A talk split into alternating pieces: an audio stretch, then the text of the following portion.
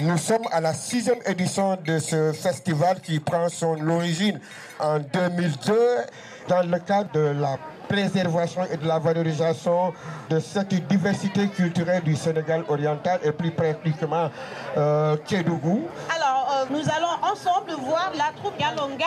Voilà, donc les troupes doivent se préparer, les Bassari, les Bédic, euh, les Konyagi, la troupe Abbas la troupe de Bransan, euh, du Bénédougou. Alors, on va connaître Kalo, pas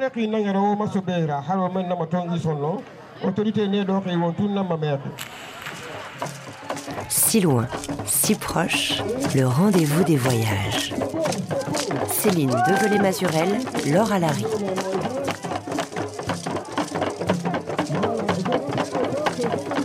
Bonjour à tous. On part cette semaine tout au sud du Sénégal à la découverte d'un trésor national de musique, de danse et de tradition qui font la grande diversité culturelle du pays et le sel de tout voyage là-bas. Au Sénégal oriental, non loin de la Guinée du Mali voisin, cette diversité s'enracine et résiste loin des grands centres urbains et porte ici le nom d'ethnies minoritaires comme les Bédiques, les Bassaris, les Konyagis ou encore les Dialonkais. En février 2023, ces quatre ethnies étaient à l'honneur du Festival des ethnies minoritaires organisé par l'Association des minorités ethniques, elle-même soutenue par Tetractis, une ONG française de coopération internationale qui depuis plus de 20 ans accompagne le développement d'un tourisme durable dans la région. Et en voyage, en pays bassari, comme on appelle toute cette région rurale, dans des terres de savanes boisées, de grottes, de cascades et de collines qui augurent la suite plus montagneuse du Fouta de Jalon, on comprend bien comment diversité naturelle et diversité culturelle s'entremêlent et se nourrissent depuis toujours. Pour les Dakarois, le pays Bassari, situé à plus d'une journée de route de la capitale, est un bout du monde. Eh bien pour nous aujourd'hui, il en sera au contraire le centre. Avec Raphaël Constant, notre reporter parti sur le festival à la découverte de cultures animistes, vibrantes et vivantes, qui comme la nature qu'elles honorent, demeurent fragiles, surtout à l'heure de la modernité galopante, émergente, dit-on au Sénégal. Mais d'abord, déplions la carte de ce vaste territoire avec Bakary Kamara, membre de l'Association des minorités ethniques et lui-même originaire de l'ethnie Dianke.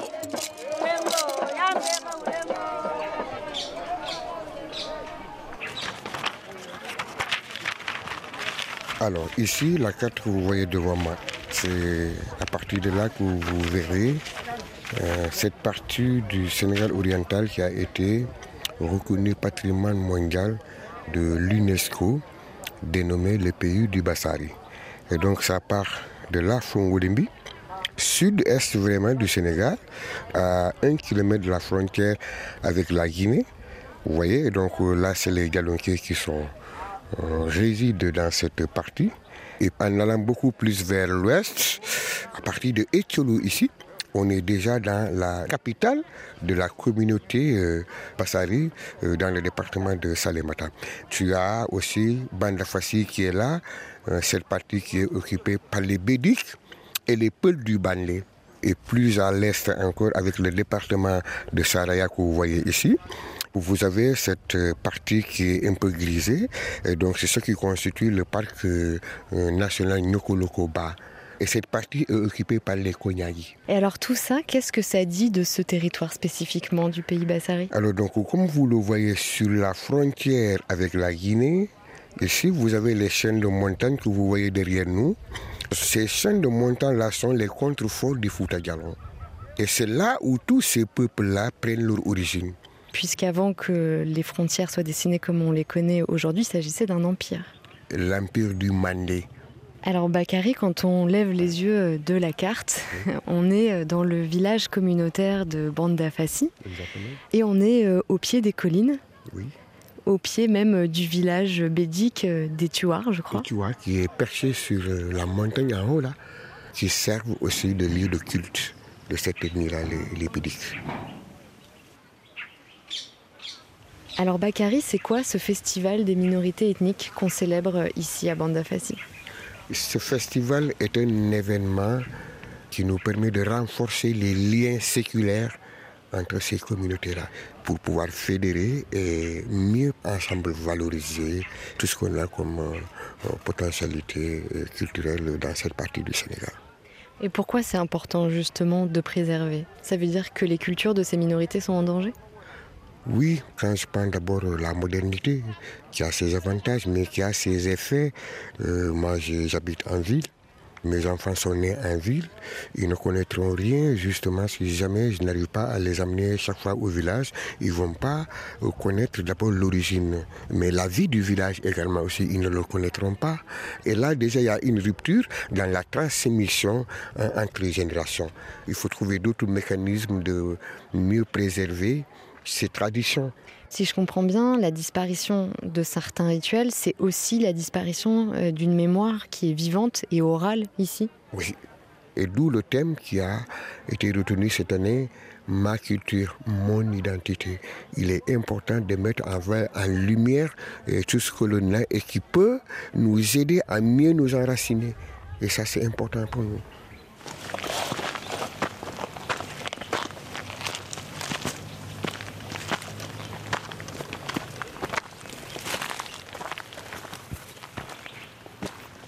Euh, bon voilà, je m'appelle Marc Keita.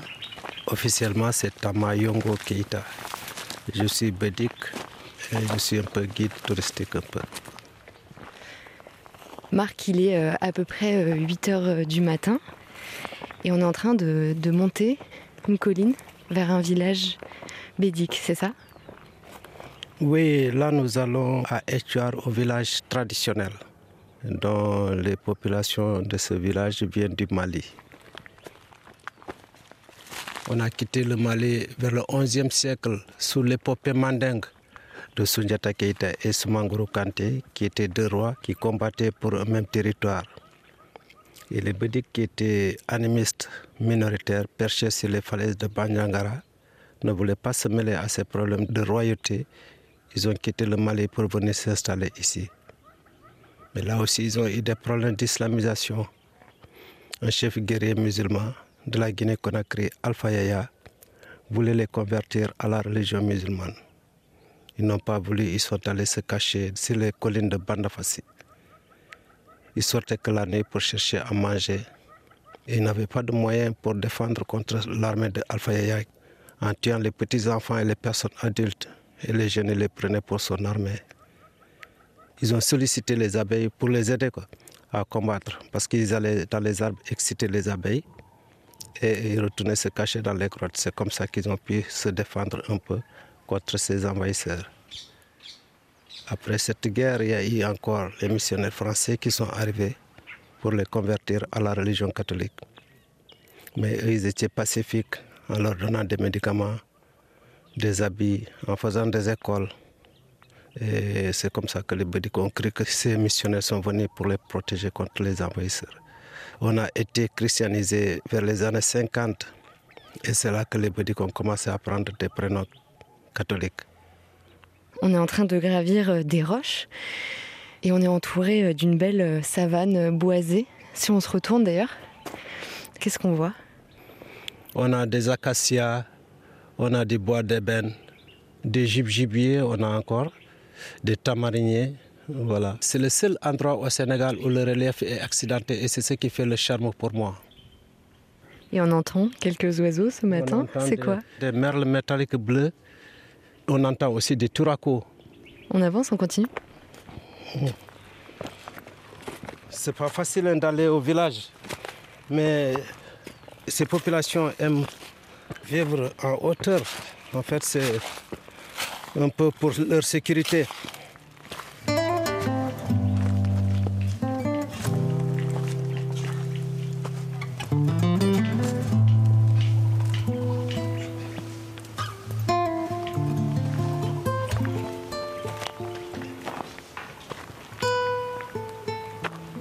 Raphaël, on arrive au village de Etuar, c'est mon village natal.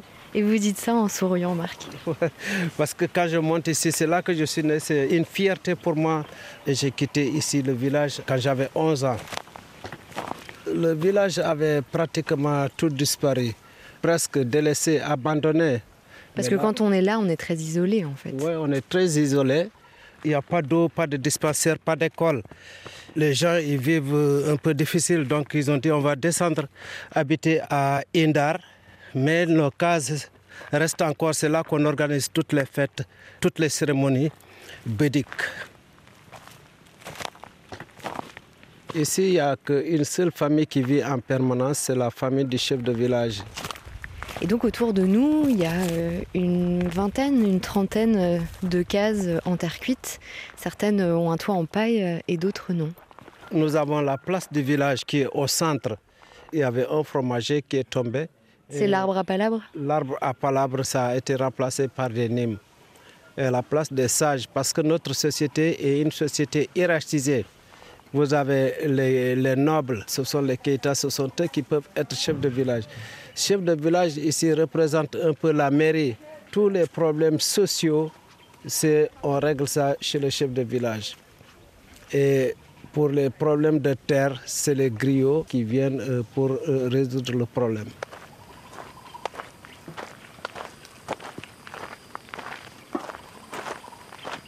Voilà, je vous présente, c'est le chef de coutume, euh, M. Camara. Bonjour. Bonjour, soyez les bienvenus. Merci pour l'accueil. Je m'appelle Gabriel Camara. Et alors qu'est-ce que ça veut dire chef de coutume? Chef de coutume, c'est quelqu'un qui est censé garder les coutumes et rituels traditionnels que nos grands-parents avaient. Qu'elles se passent au moment où ils doivent se passer, comme ça doit se passer. Il n'est pas chef, mais bon, conservateur. Et il me semble qu'en tant que chef de coutume, vous avez aussi un rôle très important, c'est celui de protéger les masques. Oui, euh, c'est c'est surtout primordial. Les masques, c'est des génies protecteurs qui sont venus de la brousse ancienne, d'où ils viennent. C'est des masques protecteurs et gardiens du village. Donc, du coup, il faut qu'ils restent. La population bédique tendance à disparaître. On les trouve qu'au sud du Sénégal, avec une population de moins de 10 000 habitants. Je suis censé guider la population surtout. Parce que ça, je l'ai trouvé de mes grands-parents. Et donc, ça doit rester, ça ne doit pas disparaître. Et alors vous parlez de quelle coutume? Hein, Les initiations, c'est le passage des garçons de l'âge de 15 ans. Tout garçon doit passer ce passage, aller dans le bois sacré. Et il n'y a que les initiés qui ont accès à ce bois sacré. Où les jeunes hommes vont devenir euh, des adultes En fait, euh, c'est une éducation. Il va apprendre les bonnes manières, saluer. Il ne faut pas saluer les gens quand tu es arrêté. Il faut s'asseoir pour saluer le respect. Mais ça veut dire quoi? Que si les gens quittent le village, euh, les traditions, les coutumes qui font justement l'essence de, votre ethnie, les bédiques, elles vont être oubliées Chaque rituel, les gens regagnent le village. À la longue, peut-être que euh, avec les déplacements, peut-être ça va poser problème. Mais il y a des gens qui vont avec les diplômes et ils vont à la cité, à l'université. Du coup, ils parviennent pas à coller les deux. Les gens ont tendance à abandonner certains rituels et pratiques. Ils ne veulent plus parler bédique quand ils sont dans les villes. Ils parlent Wolof, voilà français et autres langues. Mais aujourd'hui, c'est la précarité qui pousse les gens à aller vers l'exode rural surtout. Et vous, Gabriel, c'est quoi euh, vos espoirs? Euh, mes rêves, euh, c'est de voir un jour le village s'agrandir encore, revivre la vraie coutume bédique. Ce village, c'est un symbole et elle restera un village exemplaire pour la préservation de la coutume et tradition. C'est vous qui allez veiller à ça? Bien sûr, et avec plaisir même.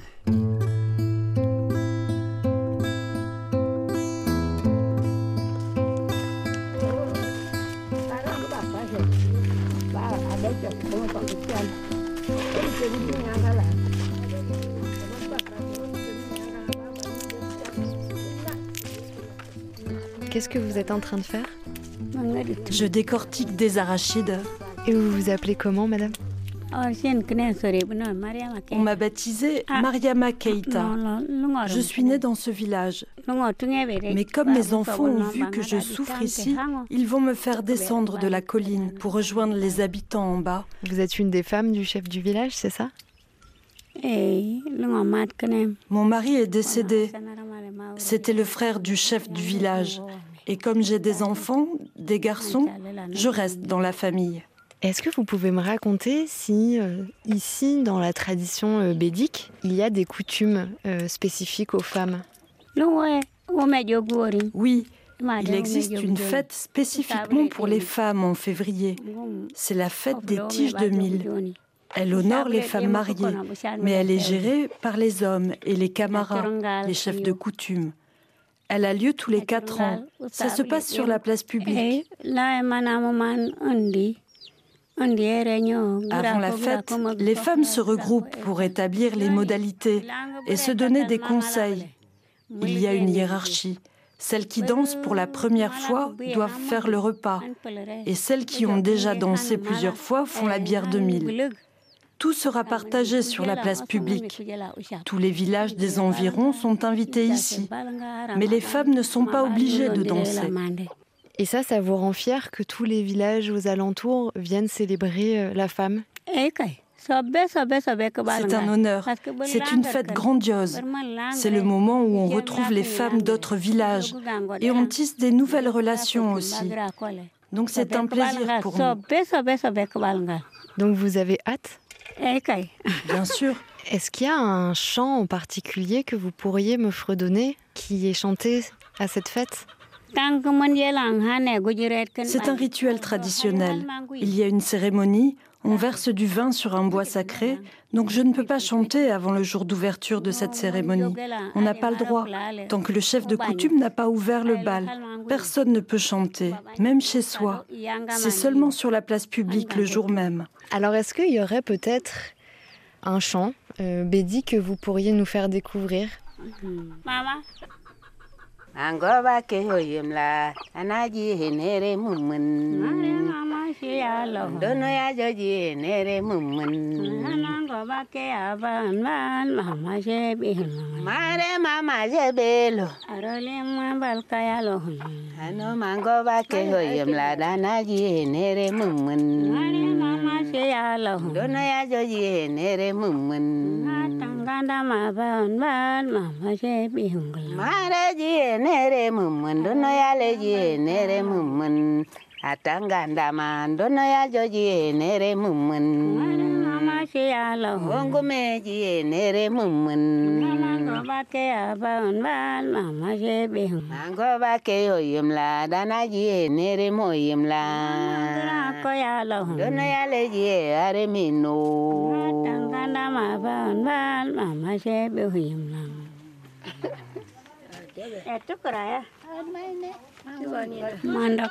C'est un chant qu'on entonne à l'occasion de la circoncision des garçons, pendant les préparatifs de l'initiation ou de la sortie du chef de village. Merci beaucoup. Anne Langal. Merci à vous. Le plaisir est pour moi. Vous savez, la plupart du temps, les gens qui passent ici ce sont des maçons qui viennent reconstruire les cases. Sinon, on est toujours toute seule ici avec le chef de village. On n'est que cinq ou six personnes à vivre ici. Au moins, aujourd'hui, vous êtes là. Et on est contente que vous veniez poser des questions et apprendre notre culture. C'est un honneur de vous compter parmi nous à Etua. Alors, on applaudit votre présence parce que ça nous remplit de joie. Merci pour votre accueil. Il y a des coutumes euh, qui se ressemblent beaucoup entre les Bassaris et les Bédiques. Les rituels initiatiques sont très proches, très voisins. Et on va retrouver euh, aussi d'autres points communs dans les quatre ethnies. Jacques Barou, anthropologue, est le vice-président de l'ONG française Tétractis, qui a notamment dessiné l'itinéraire culturel et touristique sur la piste du caméléon en concertation avec les populations locales du Sénégal oriental. Ces populations se sentent d'abord fragiles. Elles ont euh, aussi vécu dans le passé des affrontements euh, contre des populations beaucoup plus nombreuses qui euh, voulaient euh, les capturer pour les vendre comme esclaves ou les utiliser comme esclaves pour elles-mêmes.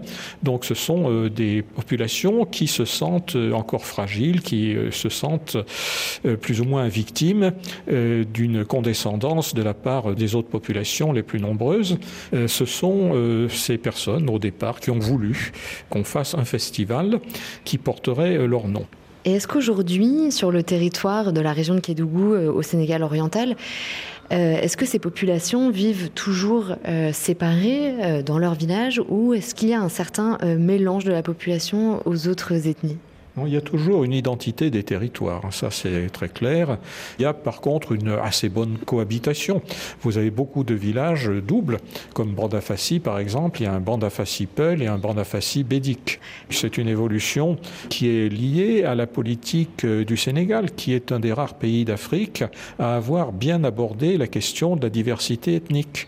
Euh, probablement grâce à son premier président, euh, Léopold Sédar Senghor, qui était un homme de lettres, attentif euh, à la question de la culture, attentif à la question de la langue. Il a fait en sorte que toutes les langues parlées au Sénégal soient reconnues euh, vis-à-vis euh, de la diversité ethnique qui, dans d'autres pays d'Afrique, est malheureusement à la base de conflits plus ou moins violents. Jacques, à l'origine, ces quatre ethnies minoritaires sont, il faut le dire, animistes. Oui, c'est-à-dire qu'il y a un esprit à l'intérieur de tout élément naturel et que euh, les manifestations de la nature, à travers euh, les inondations, à travers la pluie, à travers les éruptions volcaniques, à travers euh, les tremblements de terre, ce sont les esprits de la nature qui se manifestent. Donc il y a un dialogue permanent entre la culture et la nature. Et il est certain que ces quatre groupes euh, sont liés effectivement par euh, la croyance dans les masques représentant les génies du sol.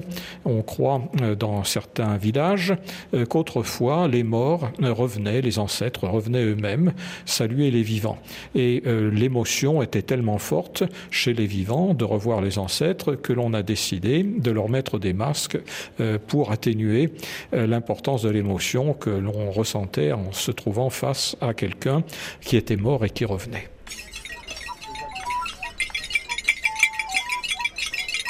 Merci beaucoup, ça c'est la communauté bénite.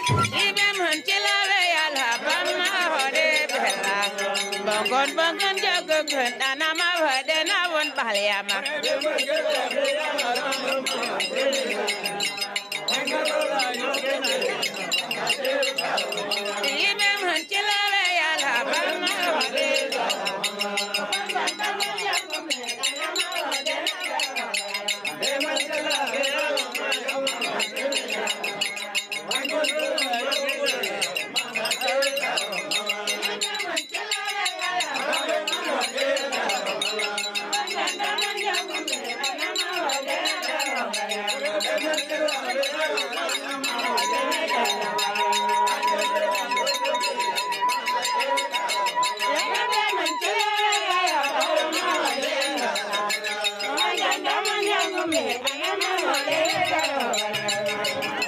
Les bédiques des différents euh, villages se sont euh, rassemblés et il y a une rangée d'hommes et en face une rangée de femmes et ils se répondent en chantant. Voilà, c'est comme ça ici chez les bédiques, les femmes sont toujours rangées d'un côté et les hommes de l'autre côté pour faire de l'ambiance. Les hommes chantent et les femmes répondent. C'est comme ça que ça se passe. Et au milieu, c'est les garçons qui ne sont pas initiés qui passent au milieu.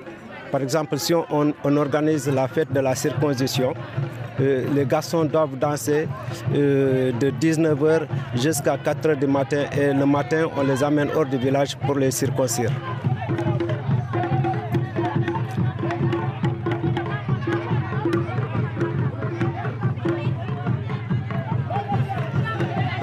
Alors qu'est-ce qui se passe la marque du côté des Bédiques Voilà, vous entendez là les tambours et c'est les jeunes garçons qui ont changé de classe d'âge.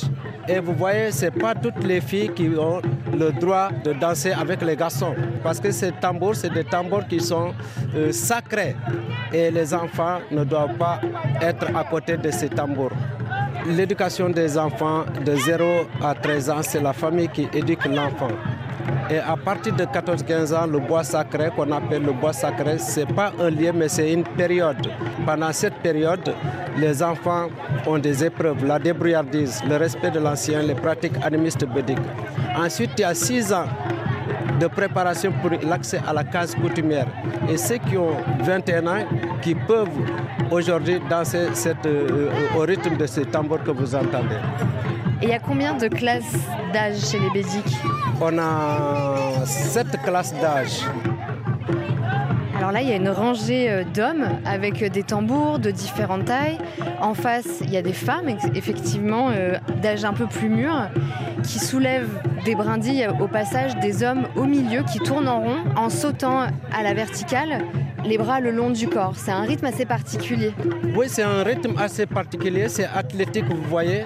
Donc les garçons, c'est pour montrer leur bravoure parce qu'ils ont été à la hauteur de la demande des anciens donc ils jubilent en sautillant comme ça. Dans leur attitude, dans leur façon de danser, il y a presque quelque chose de l'ordre de la transe. Ces mouvements de tête aussi qui font, qui balancent en arrière. Il y a quelque chose vraiment de l'ordre de la fierté qui ressort dans leur façon de se tenir, de sauter la tête euh, haute. Voilà, ils sont fiers et ils s'attendaient ce beau jour pour pouvoir sauter parce que c'est pas à n'importe quel âge que tu peux danser ce rythme de tam-tam.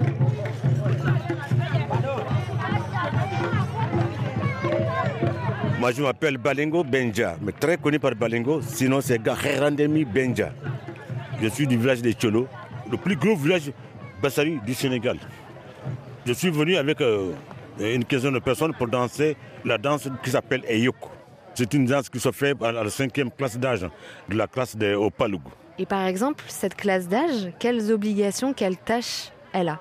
Je peux dire que ce sont les, pompiers du village. Parce qu'ils sont responsables de tout ce qui se passe dans le village.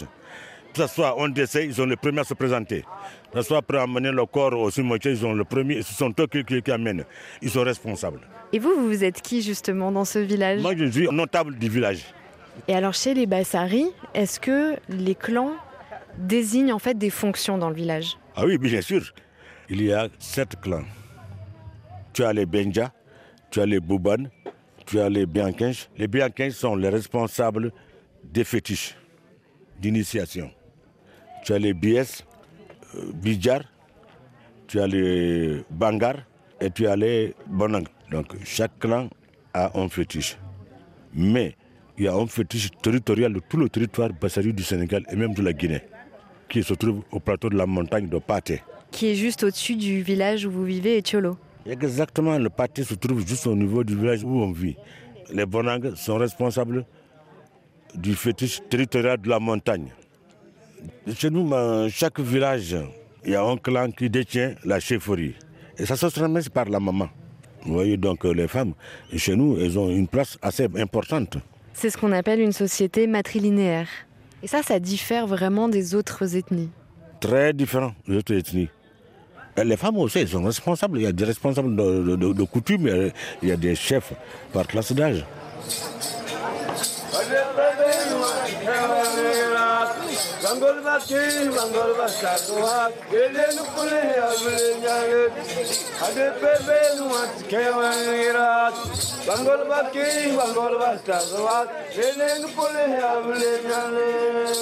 Les hommes qui sont de l'autre côté mènent cette danse-là.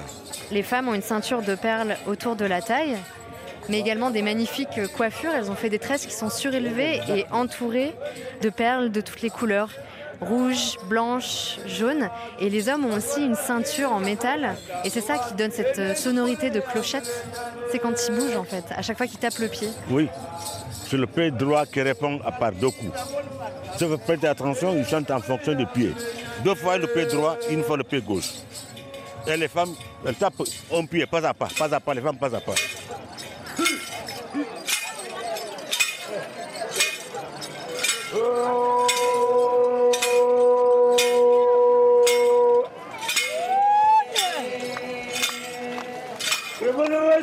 Thank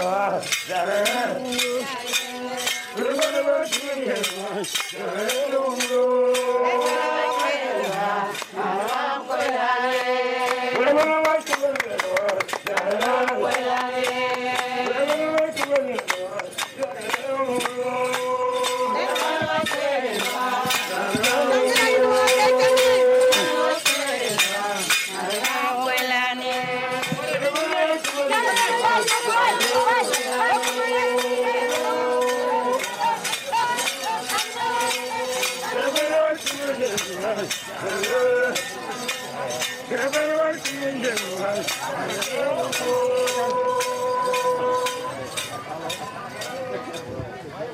Les trois jours du festival, entre démonstrations scéniques, de danse coutumière, concerts et tables rondes, on croise aussi Denis Tira, un Français installé de longue date au Sénégal. À Dakar, Denis a créé l'espace Tiali pour permettre les échanges interculturels et promouvoir un tourisme solidaire, notamment vers la région de Salémata, en terre Bassari. Là-bas, il a fondé l'association Cori avec des enseignants sénégalais autour des questions d'éducation et à travers le tourisme, il s'efforce avec les populations locales de partager la culture bassari longtemps méconnue. Alors les deux troupes bassari, en fait, on, on fait une danse dans le réel ne se passe pas comme ça. Ça a été fait spécialement pour le, festival, pour montrer la, diversité des habillements qu'ils utilisent au moment de différentes danses. Les deux masques qu'on a vus, c'est des masques qui normalement ne peuvent danser qu'en hivernage, c'est au moment des cultures.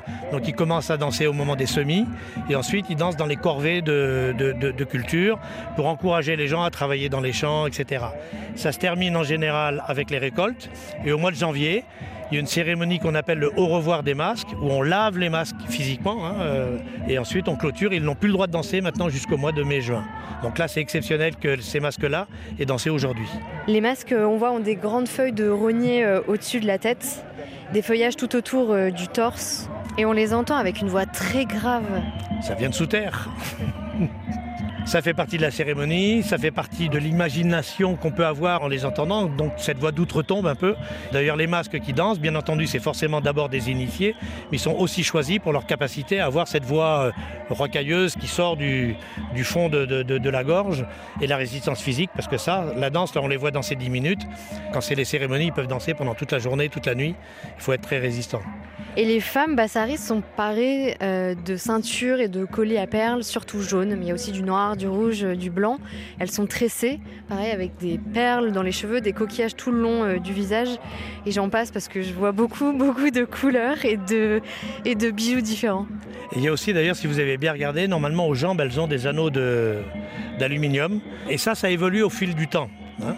Aujourd'hui, ces perles-là sont le résultat du commerce des Italiens avec les perles autrefois, qui étaient vendues par les peuls quand ils passaient. Mais avant, il y avait des perles en terre, il y avait des perles en graines, il y avait des, anneaux de, bronze. Donc ça évolue au fur et à mesure de ce qu'ils avaient autour d'eux pour pouvoir se décorer au maximum. Les hommes, par exemple, pour euh, la danse de Eyuk, autrefois, les hommes portaient un, cimier, c'est-à-dire sur la tête, ils décoraient la tête avec des plumes d'aigle. On n'en voit plus maintenant. Hein. donc tout ça, ça évolue avec le temps. Et les hommes ont aussi un pagne noir qui arrive au-dessus euh, de la cuisse. Ils sont torse nu avec des ceintures également euh, de perles. Ils ont des bâtons au bout desquels sont accrochés des foulards. Des foulards. Alors, en général, ces hommes-là, c'était des chasseurs-cueilleurs autrefois. Hein. Et il y a toujours eu cinq animaux euh, d'honneur. Et quand un, guerrier Bassari tuait un de ces animaux, il avait un attribut qu'il portait sur lui. Et sa femme était bien entendu fière de montrer que par cet attribut, il avait euh, tué ou un buffle, ou un éléphant, ou un, lion, ou une panthère. Donc ces drapeaux-là, c'est un peu pour imager cet ancien temps, puisqu'ils ne peuvent plus chasser, bien entendu. Et il n'y a plus grand-chose, malheureusement, à chasser de toute façon.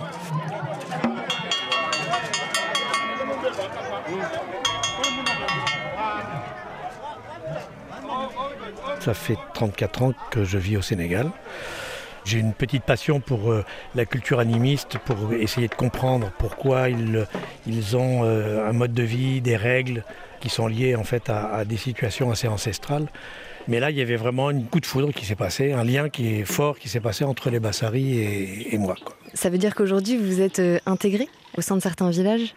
Oui, il y a une forme d'intégration. C'est-à-dire qu'aujourd'hui, il y a des lieux qui habituellement sont interdits aux étrangers, sur lesquels je suis accepté. Et cette confiance passe aussi d'ailleurs par un respect dans la prise de vue. J'ai pris beaucoup de photos.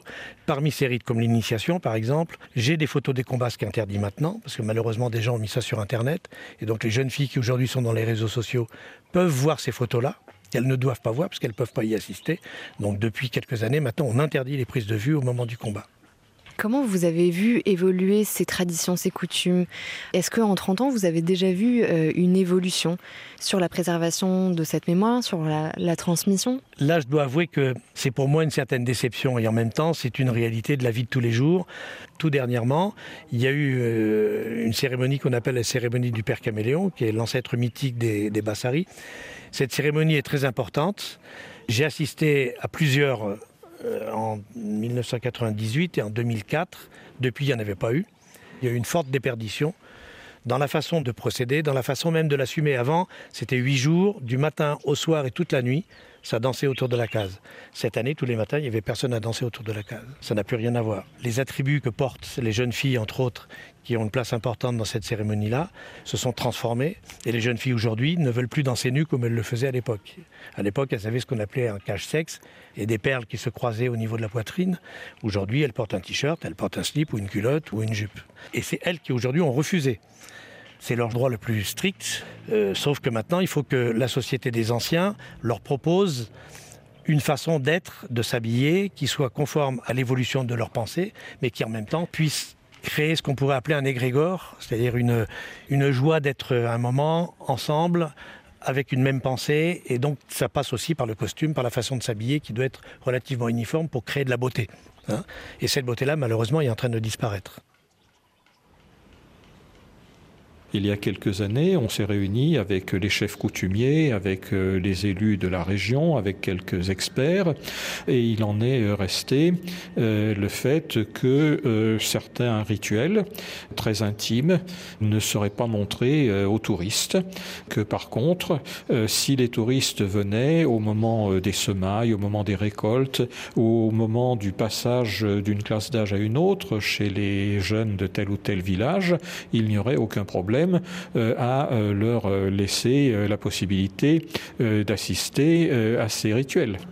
Jacques, alors aujourd'hui, pourquoi créer un circuit culturel touristique dans une zone comme le Sénégal oriental qui est reculée, qui n'est pas facile d'accès? Et surtout, comment respecter ces cultures tout en ouvrant au tourisme? Eh bien, en laissant déjà les populations euh, choisir ce qu'elles veulent montrer euh, aux touristes. Donc, euh, cette présence des touristes valorise aussi ces cultures. Les gens se disent que si on vient voir de très loin leur culture, c'est qu'elles sont dignes d'intérêt. Les populations de cette région ont souffert pendant longtemps d'une forme de mépris de la part de la population majoritaire du Sénégal, surtout la population urbaine, qui regarde d'un œil à la fois un peu moqueur et un peu pseudo-scandalisé, la nudité dans laquelle il vivait, euh, ces coutumes barbares comme de se passer un bâton de porc épic euh, à travers la cloison nasale, et le fait que l'on vienne de très loin euh, voir donc des gens qui ont conservé ces pratiques, c'est une manière de glorifier les cultures locales, d'en faire quelque chose d'emblématique à ces populations.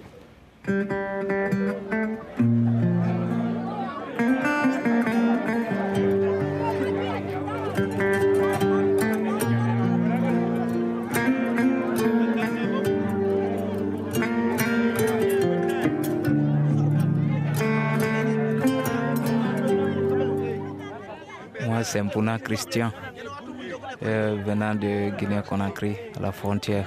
Christian, vous êtes euh, originaire de l'ethnie Konyagi Oui. Et vous avez quel âge?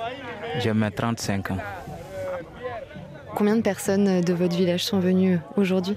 Une dizaine. Aujourd'hui, euh, les Konyagi sont peu présents, je crois, au Sénégal oriental. Il y a à peu près 1000-1200 euh, personnes. Ils sont surtout présents vers Kédougou, Tambakunda, le village de Baki Baki. Oui, les Konyagi sont originaires de Guinée-Conakry, précisément dans la préfecture de Kundara. Ensuite, euh, il y a des parents qui se sont détachés de, la Guinée-Conakry pour le Sénégal, souvent pour euh, la recherche, disons, du travail. On est beaucoup plus proche du Sénégal, donc euh, on peut venir même à pied, à vélo, à moto, en taxi. Et alors pour vous, être Konyagi, qu'est-ce que ça veut dire? C'est, Être Konyagi, c'est une fierté. Malgré c'est une minorité, mais c'est une euh, ethnie quand même un peu spéciale. Tant dans la tradition, elle est multiple. Il y a le djendjen, ça c'est la danse des hommes. C'est, disons, l'initiation des jeunes garçons. C'est une coutume très importante, c'est le Konyagi. Et alors comment on la célèbre justement euh, cette initiation? Ça demande une durée très importante de préparation, ça peut prendre une année. Il y a des tests. Un jeune qui s'apprête pour l'initiation, il doit être capable de réunir la moitié de ce qu'il lui faut pour qu'il puisse accéder à cette initiation. Ça veut dire quoi? Ça veut dire qu'il va cultiver du mil et ce mil va servir à la préparation du vin traditionnel. Et vous, Christian, est-ce que vous vous souvenez de votre initiation? Un peu seulement, pas beaucoup. Comment ça se fait, si c'est si important? Non, c'est confidentiel. Et cette cérémonie, est-ce que vous avez le droit quand même de me raconter comment elle se déroule? La cérémonie peut prendre euh, environ deux semaines. Jusqu'au petit matin, ça danse. C'est uniquement réservé aux hommes. Les femmes sont là pour apprécier, pour applaudir. C'est une danse, disons, de force. C'est la danse des guerriers, c'est la danse des hommes forts. Après la danse, les jeunes se rendent pour un bon moment en forêt, complètement écartés des femmes et des hommes non initiés. Il y a une case sacrée à l'écart du village. Les jeunes, quand ils vont partir en forêt, tout le temps qu'ils vont rester là-bas, vont dormir dans cette cage. Et originellement, ça duré combien de temps? Originellement, ça pouvait prendre un mois. Mais actuellement, eh, les choses euh, changent petit à petit. Voilà. Maintenant que les jeunes partent à l'école, c'est des étudiants, on ne peut pas les garder longtemps. Et il me semble que les Konyagi, euh, c'est le peuple de la forêt. C'est le peuple de la forêt. Bon, ça change maintenant. Parce que la brousse actuellement, elle est détruite avec la déforestation. Il y a beaucoup plus euh, d'inconvénients. Parce que plus on détruit la forêt pour euh, l'agriculture ou à d'autres fins, donc à un certain niveau, le Konyagi sera obligé de revenir en ville parce que les besoins ne sont plus satisfaits en brousse. Et est-ce que c'est pour ça que vous êtes venu euh, à ce festival? Je suis venu à ce festival euh, pour prouver notre existence. Même chez nous, dans la capitale, quand il est dit Moi je suis Konyagi, tu dis Ah, Konyagi là même, ils sont où? Parce qu'ils ne connaissent pas. C'est une ethnie à sauvegarder comme les autres espèces qu'on dit qui sont en voie de disparition ils ont besoin d'être protégés. Il ne faut pas complètement abandonner le milieu. Il faut essayer de le revaloriser et voir euh, comment il faudra s'organiser pour ne pas que la tradition disparaisse.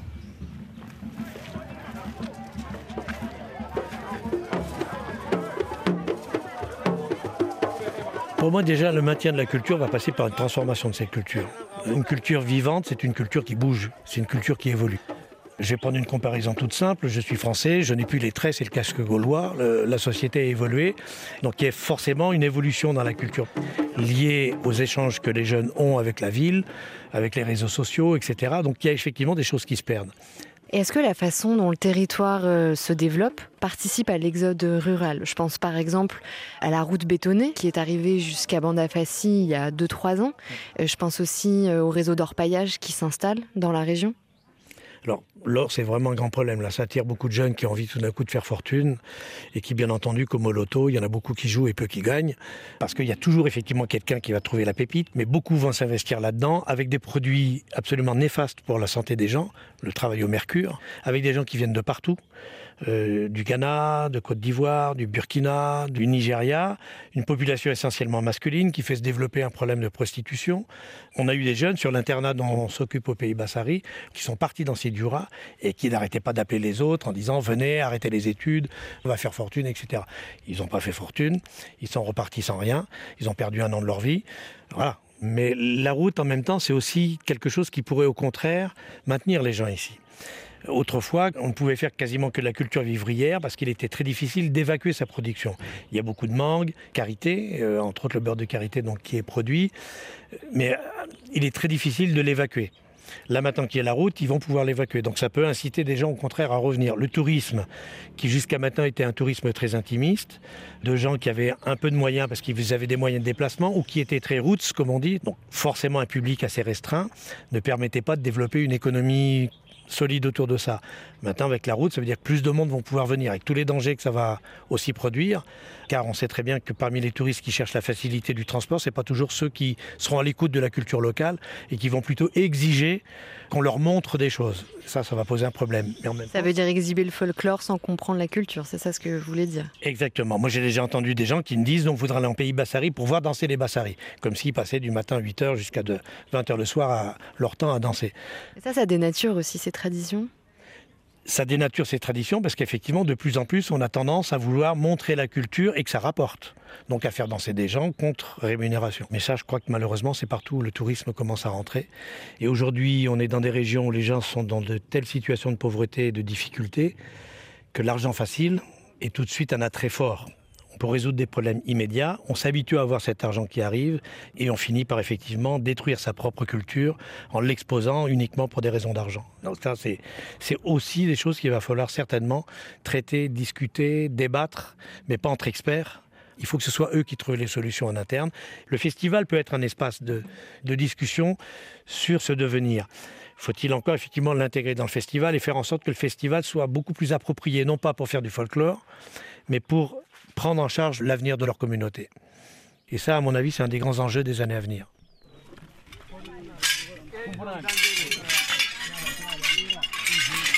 Je suis en train d'accoutrer mon jeune pour la danse. Je suis en train d'attacher le grelot. Alors je vois plusieurs couches sur la jambe du danseur. Expliquez-moi. Voilà, la première couche, je ne connais pas le nom en français, mais en Konyaki, on l'appelle péfoul, l'arbre qu'on utilise pour euh, protéger le pied. Ensuite, la deuxième couche, c'est les rameaux du rognier qui permet d'attacher pour les grelots. Donc là, je suis en train d'attacher les grelots. Vous entendez le bruit. Il faut attacher solidement. Parce qu'il y a une dizaine au moins de grelots en métal qui sont attachés. Quinzaine. Alors le reste de la tenue traditionnelle, c'est un gros short blanc bouffant. c'est en c'est bouya. Alors la suite de la préparation La suite de la préparation, c'est une sorte de ceinture fabriquée à la base des feuilles de rognier. Les tiges en bambou sont orientées vers le haut, là où sont suspendus les foulards. Les foulards du coup cachent un petit peu le visage et le dos du danseur. Voilà. Là c'est bon. Ensuite, il porte euh, une sorte de casque. C'est de la paille qu'on tisse. Ensuite, il y a les outoussous aussi, sont confectionnés à l'aide euh, du bambou, ensuite euh, enroulés par la peau de mouton. Donc, c'est ça. Il y a un autre instrument qu'on appelle gel. C'est comme un fouet. Il y a aussi un sabre qu'il doit tenir donc le guerrier est muni de tout ce qu'il faut pour se protéger en cas. Bon, je vous laisse finir de vous préparer et on vous retrouve sur la piste. Ok, ok, on se retrouve sur la piste.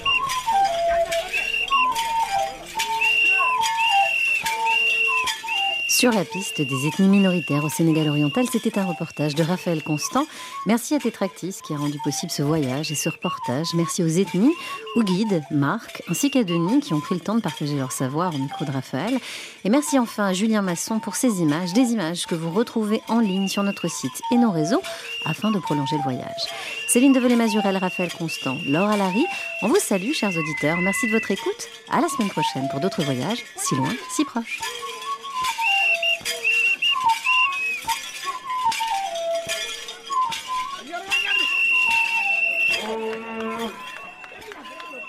Donc euh, le danseur est en train de taper très fort sur ses pieds et il y a un groupe de jeunes euh, plus âgés qui le suivent. C'est la coutume Konyagi. On se retrouve à la prochaine rencontre.